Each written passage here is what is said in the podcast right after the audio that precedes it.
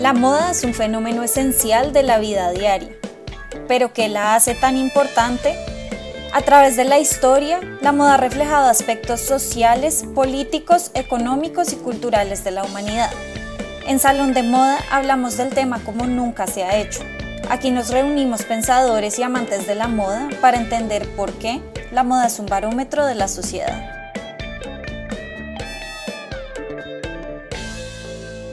Hola a todos y bienvenidos a un nuevo episodio de Salón de Moda. Yo soy Laura Beltrán Rubio y hoy me está acompañando una invitada súper especial, Laura García Bedrén, quien es restauradora y conservadora de textiles e indumentaria, precisamente para hablar sobre este tema. Laura es maestra en conservación de textiles por el Center for Textile Conservation and Technical Art History en la Universidad de Glasgow y licenciada en restauración de bienes muebles por la Escuela de Conservación y Restauración de Occidente. Desde el 2019 forma parte del equipo del Laboratorio de Conservación de Textiles del The Young Museum en los Fine Art Museums of San Francisco y trabajó en el Museo Nacional de Historia Castillo de Chapultepec y en el Museo Textil de Oaxaca, ambos en México. Ha realizado voluntariados, prácticas y servicios sociales en numerosas instituciones como el Centro de Documentación y Museo Textil en Terraza, Cataluña, que además es uno de los lugares que más amo en el mundo entero, en los Glasgow Museums, el Museo Nacional de Antropología, el Museo Franz Mayer y el Instituto de Investigaciones Estéticas de la UNAM, entre otros. Laura además recibió el premio Paul Cormans por su tesis de maestría y de la mención honorífica por su tesis de licenciatura en premios INA en el 2016, así como el Karen Finch Prize en 2018, que es entregado a la excelencia académica en conservación de textiles. Los principales temas de interés de Laura son los objetos textiles vistos como cultura material, la conservación de indumentaria civil, la ética en la profesión de la conservación y la restauración. En los últimos años, además, ha realizado numerosos esfuerzos por reducir las barreras lingüísticas en la profesión al traducir el contenido del inglés al español para fomentar que los hispanoparlantes tengamos mayor acceso a la información en el tema. Y creo que esa, además, es una de las misiones compartidas que tenemos.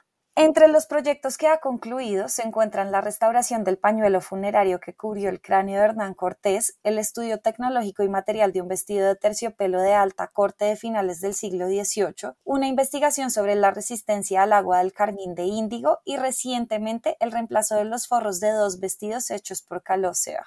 Ha participado en el montaje de varias exposiciones como Hilos de Historia, la colección del Museo Nacional de Historia, Intervención Índigo y Frida Kahlo, Appearances Can Be Deceiving. Además, ha impartido cursos de conservación preventiva y de remoción de manchas con limpieza localizada. Laura, muchísimas gracias por aceptar nuestra invitación y bienvenida a Salón de Moda. Muchas gracias Laura por la invitación. Estoy muy contenta de estar aquí con ustedes. Y ahora sí, para entrar en el tema, quisiera que nos cuentes qué hace una conservadora o restauradora de textiles e indumentaria como tú. Bueno, pues en realidad un día en mi vida es un poco diferente siempre, pero bueno, en general los conservadores restauradores nos dedicamos a estudiar como las propiedades de los materiales y los mecanismos de degradación para poder prevenir esto a futuro o para poder dar solución para que estos objetos duren más. Pero esta es como la parte más tangible. La realidad es que ahora la profesión también se adentra en temas pues como valores intangibles de los objetos y esto es lo que a mí más me interesa. Pero bueno, en resumen, digamos que mi trabajo es un trabajo de museo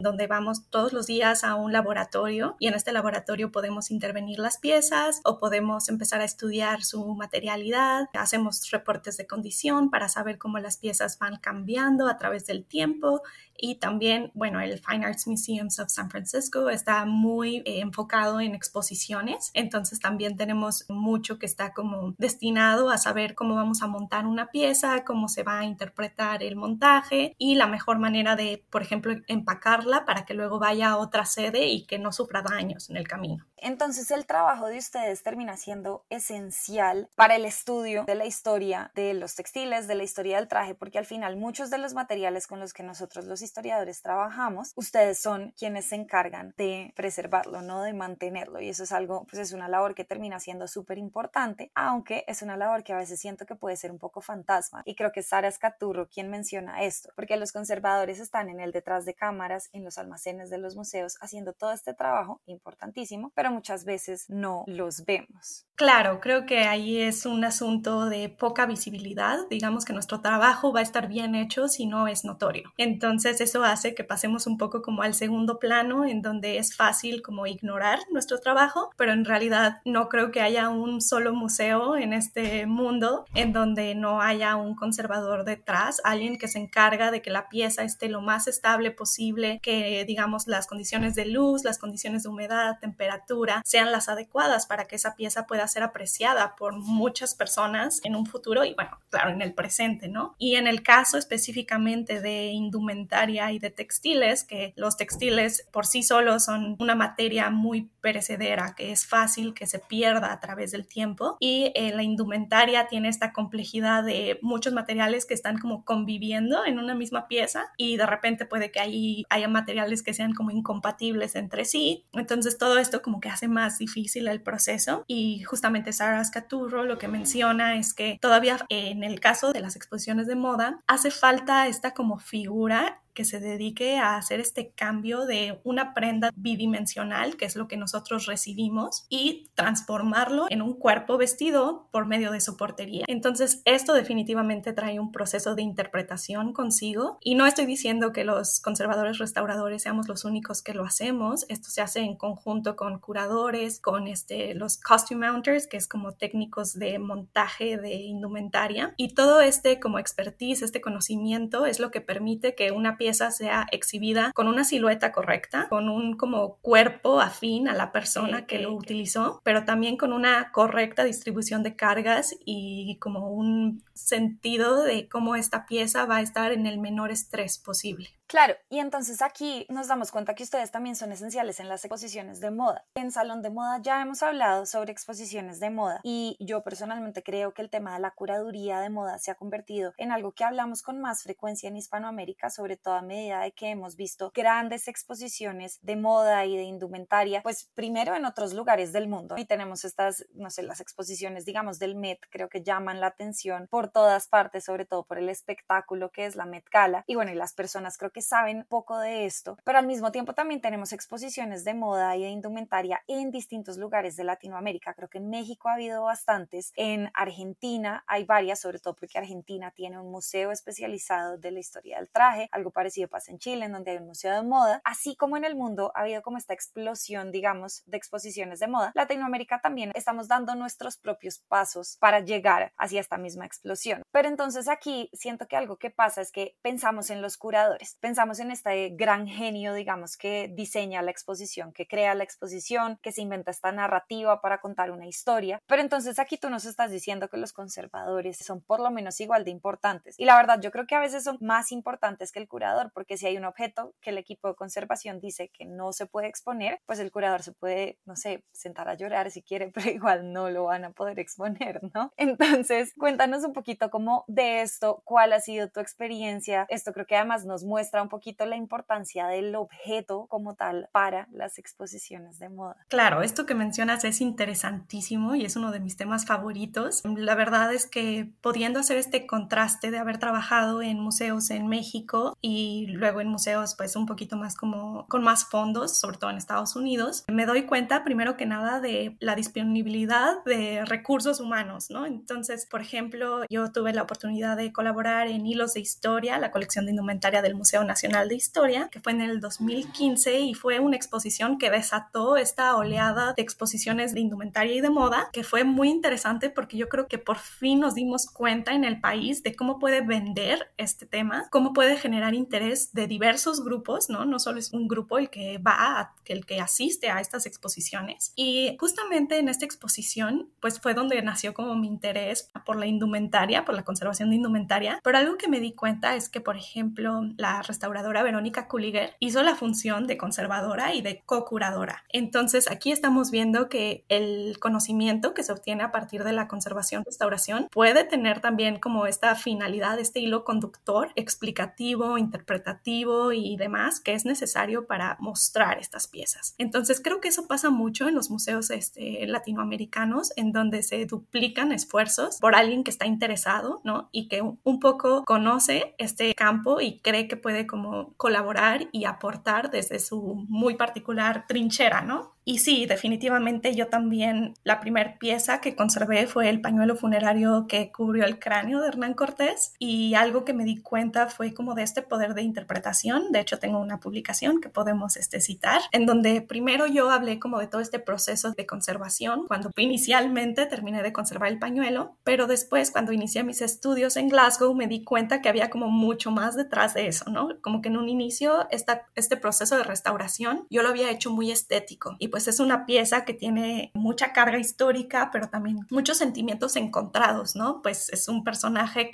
controversial en la historia de México y de Latinoamérica, quiero pensar yo. Y entonces, ya reflexionando dos años después sobre este tema, yo dije, no, pues es que este pañuelo se restauró y se exhibió plano, como que muy nuevo, ¿no? Muy estético, muy visualmente atractivo, pero hubiera tenido una carga mucho más fuerte, hubiera comunicado más si hubiera sido montado, por ejemplo, sobre un soporte que asemejara a un cráneo y que tuviera como pues esta como carga tan fuerte que evoca tanto en las personas que lo están viendo. Entonces, desde ahí yo creo que los restauradores sí podemos comenzar a pensar un poco más en este proceso de interpretación que al final es el que como que más importa, ¿no? O sea, sí, la pieza se tiene que conservar, la materialidad y demás, pero ¿qué es lo que la gente está pues viendo, percibiendo, entendiendo sobre estas piezas y cómo lo estamos comunicando. Sí, claro. Y esto me hace pensar, de hecho, en una exposición que hubo en el Victoria and Albert Museum en Londres, tal vez el año pasado o hace dos años, no estoy segura cuándo abrió, sobre los kimonos. Y una de las cosas que ellos hacían era decir, los kimonos estamos acostumbrados a ver los planos, ¿no? Como una obra de arte, se cuelgan y se pone el kimono todo plano y se ve como un gran lienzo en donde están los diseños. Y esto tiene sus ventajas porque nos deja, entre otras, ver los diseños que se plasman en el kimono. Pero se nos olvida que los kimonos están hechos para vestir sobre el cuerpo. Entonces, ¿cómo creamos una exposición que nos permita entender a los kimonos por sus diseños, pero que al mismo tiempo nos permita entenderlos como prendas de vestir que al final es lo que son, ¿no? Y sí, nuevamente creo que son los conservadores quienes pueden ayudar a hacer esto sin dañar, digamos, o sin degradar terriblemente estas prendas de vestir. Y esto obviamente se puede hacer con muchísimos otros objetos, como el pañuelo de Cortés que tú mencionabas.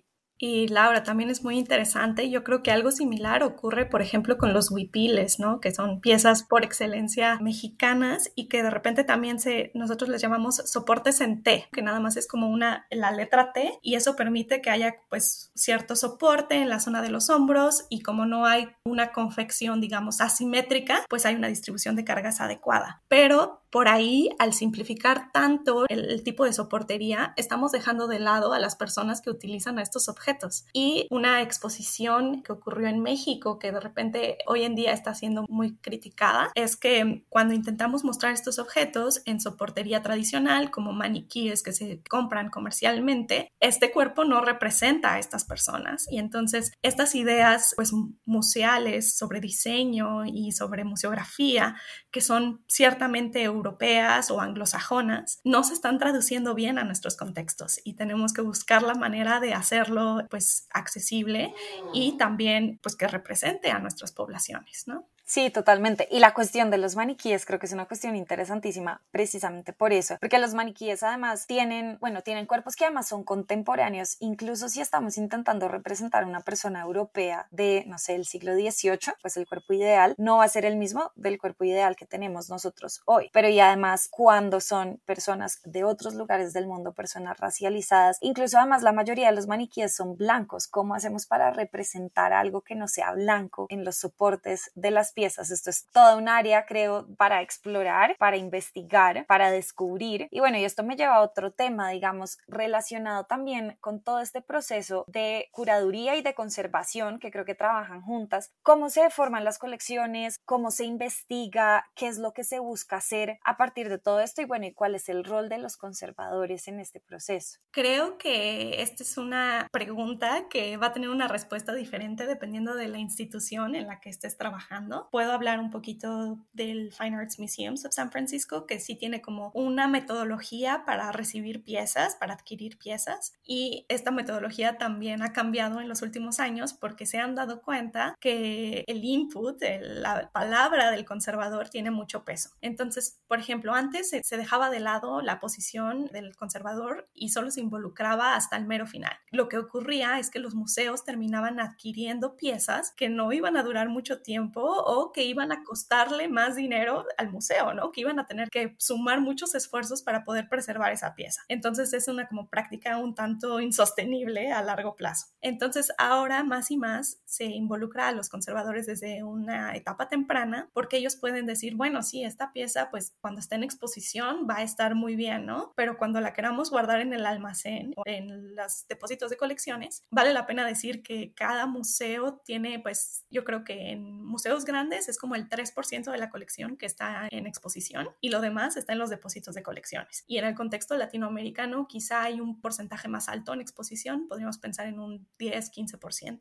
pero aún así estamos viendo que la mayoría de los esfuerzos van a estar en cuidar las piezas cuando no están en, exhibición. Entonces, si de repente una pieza es muy grande, va a ocupar mucho espacio en depósito de colecciones. O si esta pieza tiene fibras de lana y ya están un poquito envejecidas, entonces van a ser atractivas para plagas y va a haber que tener un control mucho más específico. O si es una pieza donde existe esta incompatibilidad de materiales, y esto lo estamos viendo mucho con plásticos, que de repente tienen mecanismos de degradación un, un poquito extraños en los que sueltan vapores o plastificantes o cosas por el estilo, y necesitas hacer almacenaje en frío. Entonces, si el museo no tiene esa capacidad, entonces va a estar metiéndose en un problema más grande. Entonces, sí, eso ocurre mucho. También pasa que las piezas que están en depósito de colecciones por mucho tiempo no salen a la luz y no es hasta que se dedican esfuerzos de conservación para que esta pieza pueda ser leída, entendida más fácil y que no se vea como en un estado de negligencia que los curadores pueden comenzar a considerar estas piezas para ser exhibidas. Y entonces esto también depende un poco, y tú ya lo has mencionado, pero me imagino, del el museo, ¿no? De los recursos que tenga el museo, del tamaño del museo. Creo que aquí puedo tal vez compartir un poquito de mi experiencia que viene desde el otro lado, desde el lado más de la curaduría y la investigación dentro de los museos. Pero yo cuando estuve en Nueva York haciendo la maestría, trabajé en el Museo del Barrio, que es un museo pequeñito, y en el Met,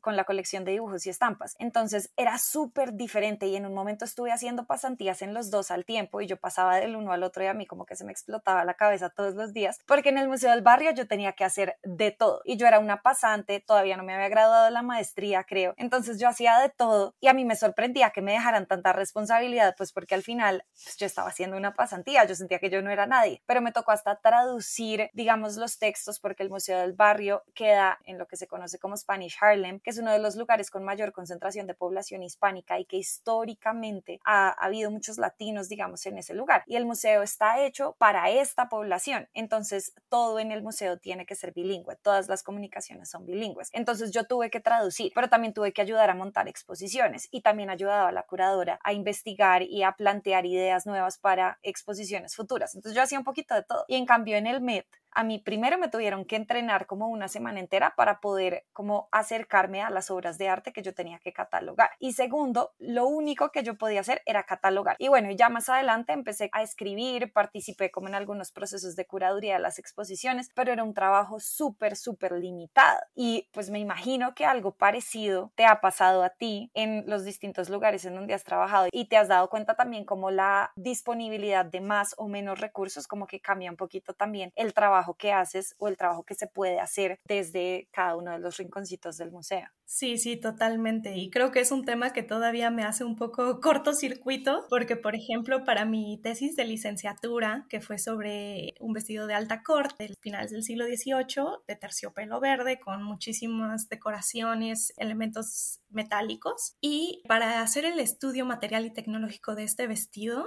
yo tuve que recurrir a un equipo interdisciplinario, porque claramente yo no podía hacerlo sola. Entonces colaboré con antropólogos físicos, con físicos, científicos, con diseñadores de moda, con historiadores del arte y todo esto hizo un resultado pues súper interesante en donde básicamente yo como que recopilé la información y logré como sacar el resultado, el producto final. Pero, por ejemplo, cuando yo compartí este trabajo con mis maestros en Glasgow, me decían, bueno, ¿y tú por qué estabas haciendo todo esto? ¿No? Es, es un trabajo muy extenso y la realidad es que en lugares donde no existe tanto financiamiento, tantos fondos, pues uno tiene que responder de esta manera para poder conseguir la información que uno necesita para su práctica. No es que uno quiera abordar el trabajo de los demás, sino que esa información es necesaria para hacer lo que te interesa, en mi caso, la conservación de estos vestidos. Y bueno, si uno picotea quizá un poquito lejos de, de donde debe quedarse, pero es con la finalidad que uno tiene en mente. Y sí, este trabajo realmente en un contexto, por ejemplo, británico, se conoce como un conservation scientist, un científico de la conservación, y es algo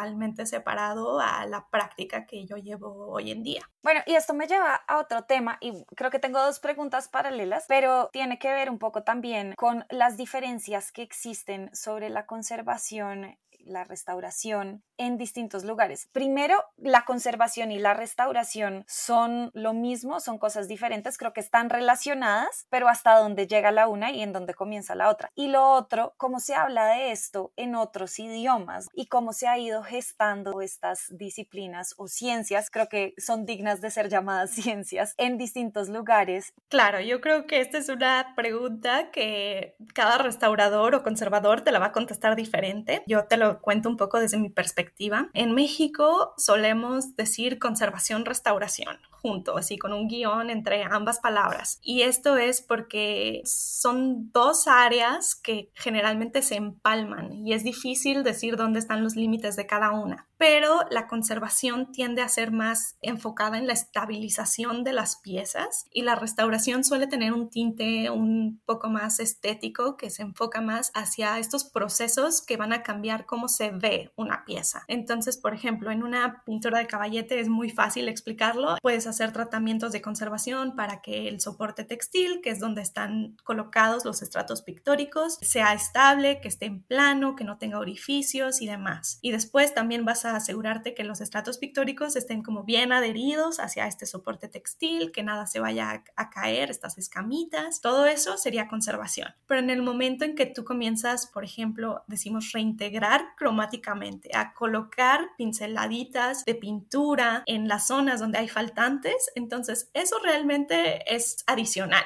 Eso va a ayudar a que se pueda leer la imagen de la pintura de caballete, pero en realidad no estás estabilizando nada. Entonces, también es un proceso necesario en ciertos casos. No es algo totalmente estético, cosmético, pero ciertamente es como un paso adicional que en museos que, por ejemplo, no tienen los suficientes fondos, quizá nunca se va a hacer. Entonces, es chistoso porque Reino Unido se habla de la conservación de textiles y rara vez se habla de la restauración de textiles. Pero esto también tiene una finalidad de terminología o de idioma porque los países que tienen como lenguas romances, por ejemplo Francia, México, todos los hispanoparlantes, tienden a hablar un poco más de restauración que de conservación. Entonces sí, creo que es por ahí algo, pues sí, terminológico, pero que al fin y al cabo sí afecta en cómo se está contemplando el perfil del conservador restaurador.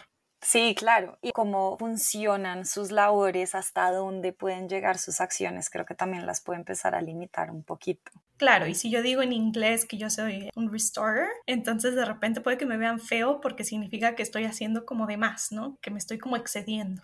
Sí, sí, total. Bueno, y hablando de esto y de las distintas labores que hay dentro de la conservación y la restauración, ¿cómo se ve un día típico en tu trabajo? Y creo que al comienzo nos dijiste que no hay tal cosa como un día típico, pero digamos, ¿qué es lo que haces o qué es lo que puedes hacer en los distintos días de trabajo que tengas? Sí, creo que muchos se imaginan que todo el tiempo estamos haciendo intervención directa sobre las piezas, pero la realidad es que por cada hora que estamos trabajando directamente sobre la pieza, yo diría que tenemos como tres de trabajo de escritorio. Y esto es porque tenemos que documentar todo lo que estamos haciendo para que los restauradores del futuro, digamos, tengan acceso a esta información y también para que se lleve un historial de lo que han vivido las piezas a lo largo de su vida en el museo. Entonces, hay mucho trabajo de escritorio. También en el museo en el que estoy actualmente hay muchas juntas porque hay mucha planeación que hacer para las exposiciones sobre todo para indumentaria es complicado porque tenemos no solo que considerar a la pieza, sino también al maniquí. Entonces como que todo se va como duplicando y luego como además hay muchos accesorios, un outfit puede estar compuesto de siete piezas fácilmente. Y también vemos mucho este papeleo para hacer préstamos de piezas porque en museos grandes es muy común que se pida una parte de la colección para hacer mucho más global, más integral un tema en una exposición. Entonces, por ejemplo, no sé, el Met puede prestar 30 piezas en un año en un solo departamento de conservación y estas piezas también tienen que estar estabilizadas y se tiene que hacer un reporte de condición y demás para poder checar esa información una vez que regresa a nuestra sede. Y por último, pues como tenemos que ser un poco todólogos, tenemos que estarnos actualizando a cada rato. Entonces hay muchos cursos y conferencias a los que estamos asistiendo y participando a lo largo del año. Sí, eso de ser todólogo es como una de las, creo que cosas más complicadas en la vida, además porque creo que cada vez se espera que más personas puedan hacer más cosas al mismo tiempo y esta actualización profesional como que nunca se termina. Pero y relacionado un poco con la formación, también quería preguntarte sobre cómo has llegado hasta aquí y creo que podemos empezar tal vez por de dónde surge tu interés por la moda, por los textiles y más específicamente por la conservación y la restauración. Uy, esa es una pregunta que requiere una respuesta un poco larga.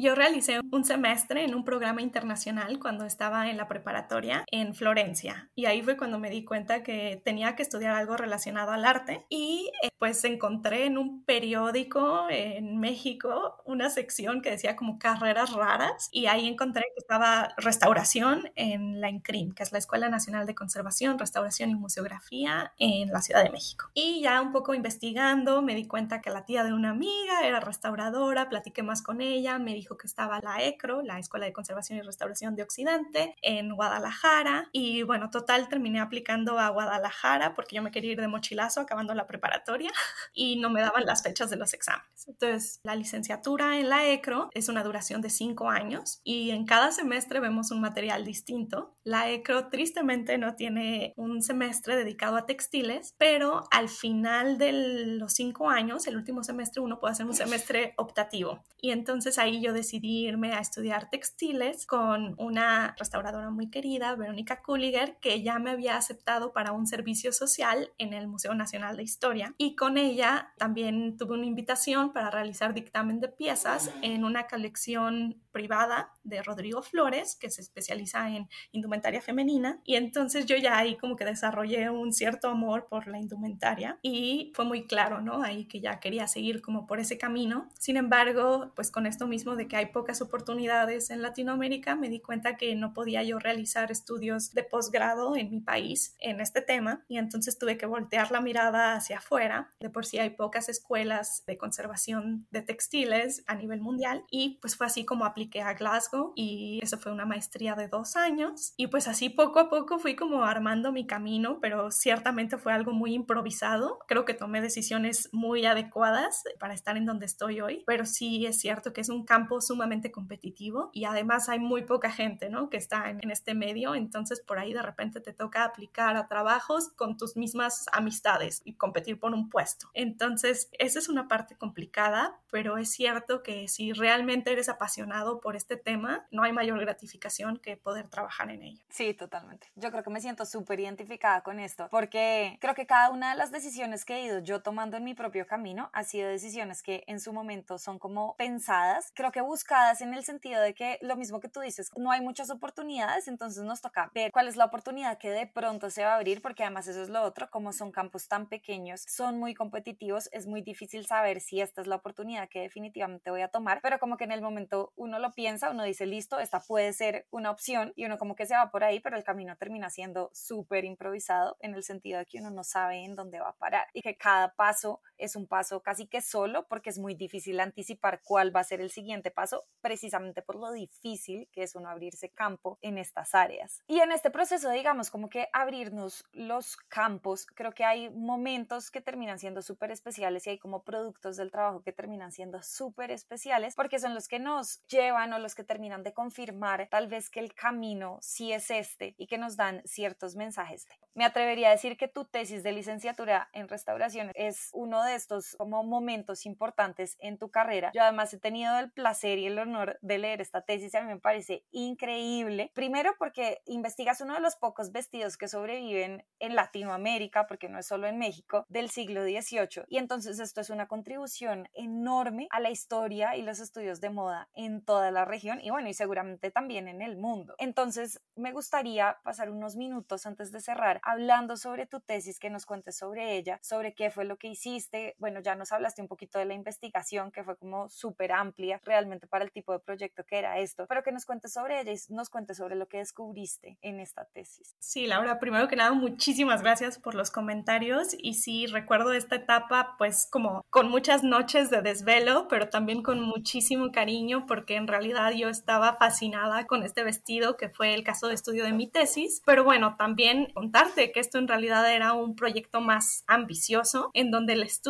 que se realizó al vestido de corte de terciopelo también se realizó sobre otros tres vestidos de corte que forman parte de la colección del Museo Nacional de Historia. Dos de ellos son de finales del 18, incluido el de mi tesis, y otros dos son de inicios del siglo XIX. Y entonces, bueno, como era un tema tan tan grande, pues tuve que centrar la tesis en uno de los vestidos, pero vamos próximamente a publicar mi codirectora de tesis Marta Sandoval y yo un pequeño capítulo sobre los cuatro vestidos, entonces luego les paso esa referencia. Pero básicamente lo que hicimos fue un estudio basado en la observación directa de los vestidos y esto con la finalidad de comprender su materialidad y su tecnología, así como el devenir de la pieza a través del tiempo. Entonces para esto utilicé una metodología de estudio que está basada en la cultura material de Jules Brown, pero sí me di cuenta que esta metodología ya estaba quizá un poquito pasada de fecha y que yo le tenía que hacer modificaciones para que me fuera realmente útil. Entonces, sobre todo toda esta parte del devenir de la pieza que los conservadores restauradores entendemos como este estudio de la biografía, ¿no? Como es el momento de creación, pero a partir de ese momento de creación la pieza pasa por un montón de cosas para llegar hasta nuestros días. Entonces, puede ser que, por ejemplo, con indumentaria pasa mucho que se hacen remiendos para extender la vida útil o si de repente lo utiliza también una hija o un familiar, entonces le hace pues ahí unos cambios en el patronaje para que le quede bien al vestido. En el caso de estos vestidos de corte, de repente vemos que algunos elementos decorativos fueron reemplazados por otros y creemos que esto ocurrió en una edad muy temprana de los vestidos, quizá para como seguir pues adhiriéndose al protocolo de la corte, que era muy estricto, pero también vemos que cuando ingresan al museo, esto es hasta 1900, empiezan a tener como más modificaciones sobre la materia y esto es interesantísimo porque es este proceso de interpretación que te comento, en donde por ejemplo les agregan encajes para que parezcan más antiguos, pero estos encajes tienen fibras sintéticas en su composición, entonces claramente fueron añadidos pues a partir de que existen estas fibras sintéticas, que en este caso lo estamos datando como en 1940, 1950 y luego también tenemos pues acciones de estabilización y propiamente de restauración, que estas ocurren pues a partir de 19 1990 que se hacen en la INCRIM y en la Coordinación de Restauración de México y son ya procesos pues de limpieza, de readherir o recoser lentejuelas, elementos decorativos y cosas por el estilo. Entonces realmente han como que juntado muchísima información y no se les había hecho como un estudio tan detallado y bueno, esto además de decirnos como esta biografía, también nos permitió como corregir o argumentar algunos problemas que existían en su interpretación. Por ejemplo, no se tenía una datación correcta y tampoco se sabía con certidumbre o con un buen como soporte literario si estos vestidos provenían de Europa o si habían sido hechos en México o digamos como todo este contexto de creación. Y pues ahora lo que creemos es que son unos vestidos que se hicieron en Europa, pero atiñéndose al gusto de un cliente de la Nueva España. Entonces tienen varios elementos como por ejemplo un petillo, que es como una pieza de triángulo invertido que se coloca al frente del torso. Y este petillo en el siglo XVIII se solía utilizar, bueno, a finales del siglo XVIII en Europa se utilizaba debajo de una bata o de un vestido, ¿no? Pero aquí estamos viendo que se ve la pieza por completo, que se utiliza casi como un lienzo decorativo y esto empata o se puede ver también en la pintura de Caballete, en los retratos de la época. Entonces así comenzamos a rastrear algunos elementos que se pueden empezar a considerar como puramente novohispanos y que son lo que hacen el gusto en estas latitudes. Claro, y que seguramente además está influenciado por, bueno, cosas tal vez un poco más como técnicas, por decirlo de alguna forma, como el clima, si llueve o no llueve, este tipo de cosas, pero también por un gusto local que se genera bajo las condiciones culturales, sociales, no políticas del entorno específico, que obviamente por más de que especialmente durante la colonia creo que estaba relacionado y casi que dirigido por la forma en la que se concebía el mundo en Europa, pues no necesariamente es el mismo, porque cada lugar tiene sus propios como expresiones, formas de ser y demás. Sí, totalmente de acuerdo. Y algo que, por ejemplo, llama mucho la atención y que yo no me había dado cuenta hasta que realmente comencé a ver como otros vestidos de la época en otras colecciones alrededor del mundo, es esta como abundancia de elementos decorativos que cuando hicimos el análisis científico vimos que todo era plata, a veces plata sobre dorada, ¿no? Pero realmente pues existen como láminas, descripciones y digamos algunos pocos vestidos. Se utilizaba, por ejemplo, la reina María Y esta cantidad de plata no se ve en ese tipo de vestidos, ¿no? Entonces por ahí también, pues México siempre ha sido productor de plata, podría haber alguna conexión o quizás solo se quería como demostrar como todo este dinero, este lujo, esta riqueza que tenía esta familia. Entonces por ahí hay como también esos detalles que son muy interesantes de rastrear, que de nuevo te digo, reflejan el gusto de estas personas porque quizá alguien podría haber tenido más riqueza en Europa, pero no lo ostentaba de esta manera. Entonces, a mí me gusta mucho ver como esas diferencias. Y bueno, todos son inferencias al fin y al cabo, pero creo que por ahí se comienza, ¿no? Este decir, bueno, estamos observando todos estos detalles y todo esto es diferente a lo que vemos como la regla de la moda internacional. Entonces, ¿cómo es que estamos apropiándonos de estos aspectos? Sí, absolutamente.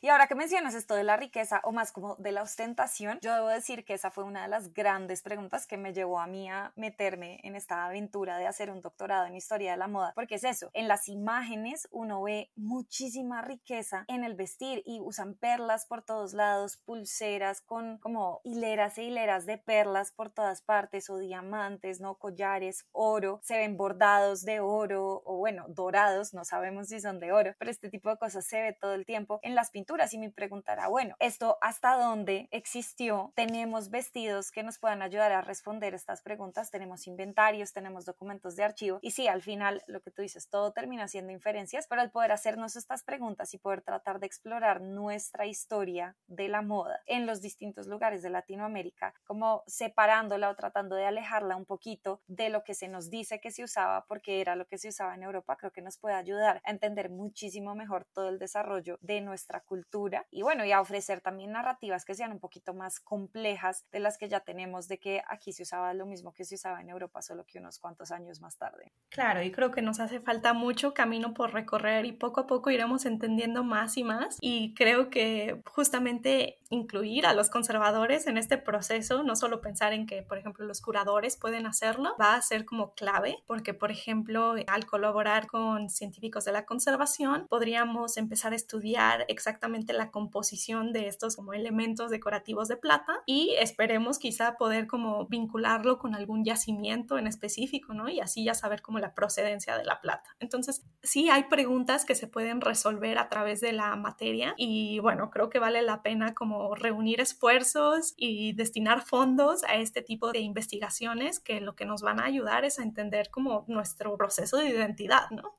Sí, absolutamente. Bueno, y aquí entonces creo que podemos empezar a concluir. Para mí es todavía más claro ahora que nunca la importancia de la conservación y la restauración. Espero que para quienes nos escuchan también. Pero antes de cerrar, quisiera, bueno, primero agradecerte nuevamente por hacer parte del podcast, por aceptar nuestra invitación. Y segundo, preguntarte qué podemos hacer, no solo nosotras quienes lideramos el podcast, sino también nuestro público, para agradecerte por tu generosidad y por compartirnos todo este conocimiento y todas estas ideas? Esa es muy buena pregunta. Creo que yo también estoy aprendiendo todavía lo que podemos hacer para seguir como dándole apoyo al área de la conservación y restauración. Eh, algunas de las cosas que se me ocurren es que durante durante sus visitas a museos, bibliotecas, archivos, parques o instituciones culturales que busquen ser más inquisitivos sobre este proceso de conservación, que se cuestionen por qué esta pieza que estamos viendo, que es tan bonita, está en tan buen estado, ¿no? Y reconocer también la complejidad de esta profesión y evitar simplificarla. Requiere mucho estudio poder hacer esto y el que no tengamos visibilidad, pues afecta, pero ciertamente tenemos mucho que aportar. Y también si ustedes tienen oportunidad de brindar financiamiento, pues acérquense a sus museos locales y hagan donaciones específicas para los laboratorios de conservación y restauración o para proyectos de conservación y restauración, porque ciertamente hay mucho que no se hace porque no se tienen los fondos. Es verdad. Y sobre todo en Latinoamérica, creo que los museos estadounidenses sobre todo me parece que saben hacer un muy buen trabajo con recolectar esta financiación de un público privado, de público externo. En Latinoamérica todavía nos falta hacerlo, pero aunque las instituciones, digamos, como que tengan o no tengan sus propias iniciativas, creo que nosotras como individuos podemos tomarnos la misión de ayudar a financiar esto y ayudar a continuar con el trabajo tan importante que se hace desde los museos, desde las colecciones y desde la investigación basada en los objetos. Con esto entonces terminamos el episodio de hoy sobre conservación y restauración con Laura García Bedrén. Laura, nuevamente mil gracias por acompañarnos. Gracias a todos por escucharnos. Esperamos que les haya gustado este episodio. Nos vemos pronto en un nuevo episodio de Salón de Moda.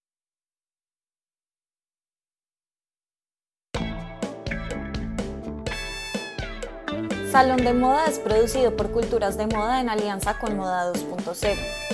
Agradecemos a Fer Cárdenas por la música, a John Jairo Varela Rodríguez por el diseño gráfico y a Macarrubio por la edición del audio. No olviden suscribirse al podcast si les gustó este episodio. Nos pueden seguir en redes como arroba culturas de moda y arroba moda 2 subraya 0.